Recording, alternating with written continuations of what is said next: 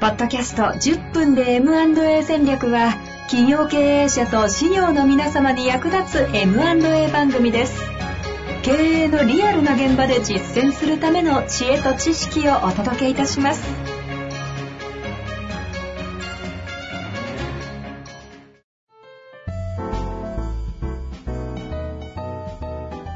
こんにちは、遠藤和樹です。白川正義の10分で M&A 戦略。白川さんよろしくお願いいたします。よろしくお願いします。さあ、ということでね、今日も行きたいと思いますが、はい今日はもうズバリタイトルお伝えしたいと思いますが、はい。起こってしまった奇跡。うん。物々しいね、なんか。はい、起こってしまった奇跡。10分で奇跡を語れるのか、挑戦ですが、ええ一体どんなおええええ話なんでしょう。そう、そうですね。ずっとあの、財務の話を、ちょっと MA っていうテーマとは、まあ絡むんですけどね。はい少し、あの、切り口を変えて財務の話をしばらくしてきたんですけど、えー決算報告で、あの、とんでもない奇跡が起こったんですよっていう話でね。うん。あの、僕があの、お手伝いしていた魚屋さんなんですけどね。魚屋さんの話はちょびっと出たことがありますね。そうそうそうそう本当に当初。ええうん。3店舗ぐらいやってて、で、そこの、えー社長さんが創業者で、はい。で、僕はその社長と、あの、一回それこそあの、喧嘩したことがあって。仲良しだったんですけど、よう喧嘩しますね。ね。いやいや、あの、人間が人間と本気でぶつかったら、やっぱりこう、あ喧嘩じゃないけどね。あの、こう、そういう、対立はどうしても起こる。あそれをどう、見解の相違とかが起こっちゃうから。言い方。そこを乗り越えていくと、なんかこう、すごく関係性がね、はいはいはい深くなるみたいなことがあ,、あるじゃないですか。えうん、でそう、そういう社長さんで、で、非常に可愛がってもらってたんですけど、えはい。でそこがただ、あの、息子さんが後継者でそれこそいらっしゃってですね、うん。その息子さんが僕と同い年なんですよね。ほうん、だから、おその創業者の社長さんは、まあ僕の親と同じ変わらないぐらいの世代で、そういう感覚もあって非常に僕自身も可愛がっていただいてたんですけど、う。ええただね、この息子とこの社長の関係がめちゃくちゃ悪いわけ。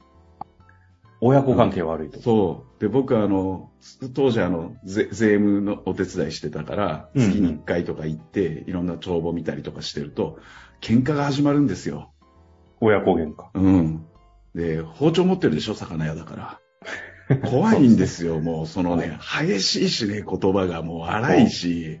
で、例えばね、その3店舗あるから、その息子さんが任されてる店舗があったりするんですよね。はいはいで、。親父がそこに見に行って、例えば表に出してるエビの値段が、この値段、なんでこの値段つけたんや、みたいなことを言うと、俺の値決めが気に入らんのかと、うるせえクソやし、お前女やったらもう俺やったられよなって言って、うん。ガンガン喧嘩して、で、その息子、アル中なんですよね。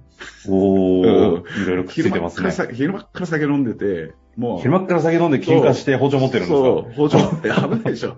それであの、そもう時効だからあれですけど、ずいぶん前の話なんで、そのままあの、バーンって店で出て行って車運転して、おいおい、飲酒運転やから、みたいな。いいのかな、こんな話。もう昔の話で。はいはい。うん時効の話です。そうそうそうそう。そんな、そんなシーンもあったりして、ドキドキする。だから僕はその社長は嫌いじゃなかったし、ええあの、可愛がってもくれてるけども、それを見るたびにこう心が痛むわけ。なるほど。で、なんでそんな関係性がな悪いのかっていうと、ちょっとうなずけるところもあって、はいはいあの、えっと、そのお母さんが、あの、社長が再婚された方で自分の本当のお母さんじゃないわけですよ。ああ。小さい頃に。にね、ちょっと事情があって、ええ新しいお母さんを迎え入れてるわけで、なんかそういうのもあってちょっとグレちゃったみたいなところがあってですね。まあ、それはもう有名な、あの、札付きの、みたいな、あの、悪かったみたいな人なんですよ。ええうんうん。で、だから当然お母さんとももう何年も口聞いてないわけね。そうなんですね。うん。うん。で、それで何が起こったかというと、おうある日、まあ、いいろんな出来事があって、うちがあの、シップっていう決算報告会をやるんですけど、はいはい。あの、決算をですね、決算書で説明するんじゃなくて、パワーポイントで映像にして決算説明をするっていうやつをやってて、ほう。これを、あの、えっ、と、ちょっといいろんな、あの、税務調査とかいろんな関係があって、その社長が白川さん、あの、楠本先生とうちのボスと一緒に、あの、食事に一回、あの、招待させてくれって、お魚を、うちがおろしたら、美味しいお魚出してるお店があるから、ええあの、お礼をしたいって言ってくださったんですけど、まあ、楠本にそれ言ったら、いや、白川でもお前、そう、食事して魚食ってもね、それ美味しいのはわかるけど、あんまり役に立たんと、それじゃ ん。ううんん。やっぱこれ役に立つことしたいから、じゃあ分かったと、食事はいいから、決算報告をやるからね、そのシップっていうので、はうちの事務所に来てもらえと。で、その時に、息子とお母さんとも一緒に来てもらえ、同席して。で、三決算を、そう、みんなで決算の現状を見ようっていう話になったわけ。う。えその、それで、まあそういういきさつがあって、本当にそれ実現したんですよ。まあ、渋々なんですけど、うんまあその、お礼をしたいって言ってくれてるわけですから、それがはいまあ逆に、これなら、あの、受けますっていう話をこっちからしてるわけで、社長になんとかお礼をしたいって。じゃあそれで喜んでくれるならっていうので、家族でうちの事務所に来てくれて、えはい。で、パワーポイントを、あの、プロジェクターで映しながら決算報告するわけですね。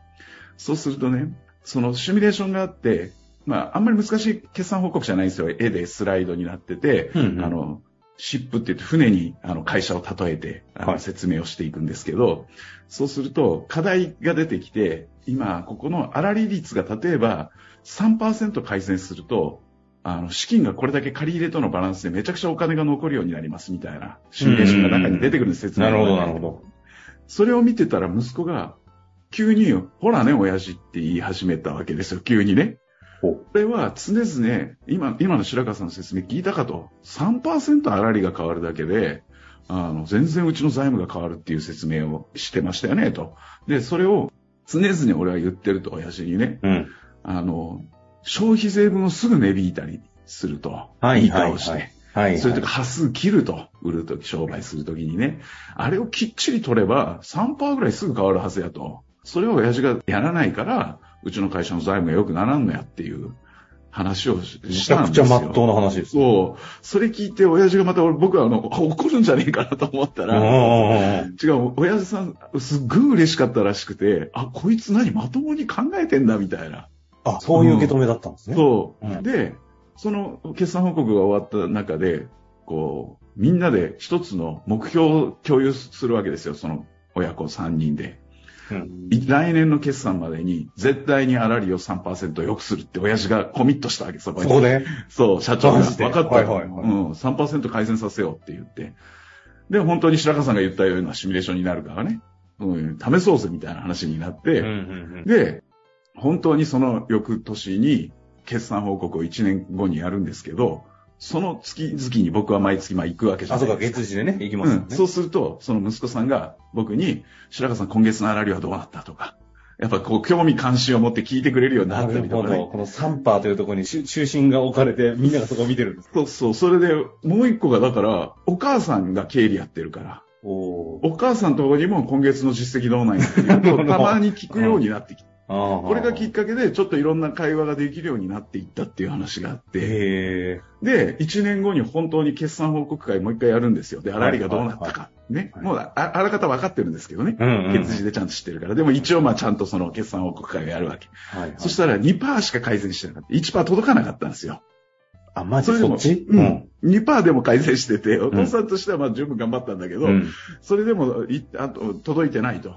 うんそれで息子がまた文句言うわけ。そのね、ともうせっかく約束したのにできてないじゃないかっていうことをね、言うわけですわ。で、ここでもう一個今度は息子から提案が出るんですよ。あの、親父がなんでこれ粗利が悪いか分かってると俺はね。あの、市場に行って、もう歴史がある魚屋さんだから、顔なんですよ、はいはい市場のね。はいそうすると、あの、売れ残った魚とかを、これ、あー取ってくれませんかって言われると、なるほどオッケーオッケーうちが売っちゃうって言って、引き、引き上げてきちゃうんで、仕入れてきちゃうんですよ。おと余計なもんまで男気仕入れしてるんですね。そうそうそうそう。すごく気持ちのいい人やから、まあええそれで人気はあるんですけど、であれが無駄やと。あんなことするから粗利が伸びんと。息子が頭いいですね。うん、そう。ちゃんと考えて。うんそれで言ったの息子が。俺が仕入れに行くって。マジ？う今度から親父の代わりに俺が仕入れ行くと。で、皆さんご存知の通り、魚屋の朝の市場の仕入れって早いわけですよ。はいはいはい。このあ息子はあ深酒をやめるんです。あー なる、繋がった。そう。R 中をね、それで改善していくわけですよ。え、実際本当に何？酒飲まなくうん減ってって。そう。でうん今もね、あの、たまにあの、えっと、今はね、その魚屋さんの横で、その魚を使って居酒屋とかもその息子が今やってるもはやんですけど。行きたいですよ、それ。そうね、めっちゃ美味しいんだけど。うん。で、で、そこ、その、あんまり言っちゃうとね、あそこだって思われちゃう。はいはいはい。みんな聞きたいですけどうね。ん、そうそう。でも、それで、結局これって、だから家族関係、決算をの報告っていう一つのプロセスを通じて家族関係がすごく改善していき、子供、息子のアル中が改善されるっていう、医者でもなければね、あの、なんていうか、セラピストとかでもなんでもないんですけど。いや、たいや、そうですよね。そう、そんな奇跡が起こるっていう。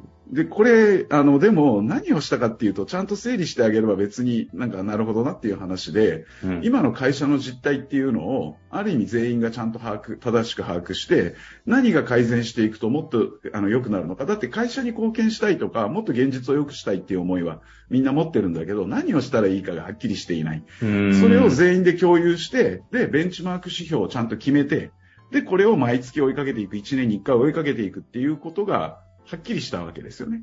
確かに。うん。そうすると、そこに向かってみんなが対話し始めるんで、目標設定っていうのがすごいだからやっぱり大事だっていう話にもいや、そうまとめてもらえればそうなんだけど、うんえー、それやる、やれる月次の先生って、えー、いやいや、もうなりたいですね。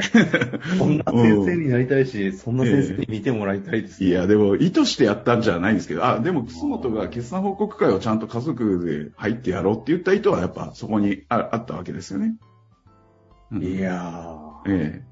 よくね、あの、言う、言う、言う、あの、おっしゃるんですけど、その僕らは、あの、どうしてもその全体が見えない現実の捉え方が自分の価値観でしか見ないから、あの、目の前にすごい危機的状況がある、断崖絶壁があるのに、笑顔で断崖絶壁に向かってニコニコ歩いてると。で、それを周りから見てたら気づくから、そっち行っちゃダメだって言うけど、本人には見えないから、大丈夫大丈夫って言っちゃうっていう。それを財務っていうのは見える化できるので、数値で。このまま行くとこういう問題が起きますとか、ここを改善するともっとこうなりますって、数字だから、もうはっきり見えちゃうんですよね。なので、意思決定するのに財務ってすごく役に立つですよね、そういう意味では。いや、もうこの話したら、延長10分、20分いいけそうで、どんどん聞いていきたいんですけど、一体それはどうやったらそんな月次がね、そういう奇跡を起こしている白川さんなんでしょうから、ある、気になりますけれども、まあ、あの、それを知りたければ入所するしかないのかわかりません。恐ろしいところです。はい、いや、でも、すごいですね。いや、面白い。あの、そういうドラマが起きるとやっぱ仕事してて、こちら側も楽しいですよね。こういう仕事したいって思いますね、今の話聞くとね。うん。へえ、いやいつか、あの、その社長、居酒屋宣伝も含めて、えええっ、と、あの、ゲスト出演楽しみにしてます。いいですね。出てくれると思いますよ。本当ですか？それめっちゃ面白いですね。いつかやりましょう。わかりました。こういうことで、今日のところは終わりたいと思いますが、次回は、うん。あの、ちょっとね、今、MA 現場ああ、ええ。いろいろ、まあ、ひどいことも起きてたひどいことが起こってますね。あるのでね、ちょっとそういった話もね、次回していきたいなと思いますので、楽しみにしていただけたらと思います。ありがとうございました。ありがとうございました。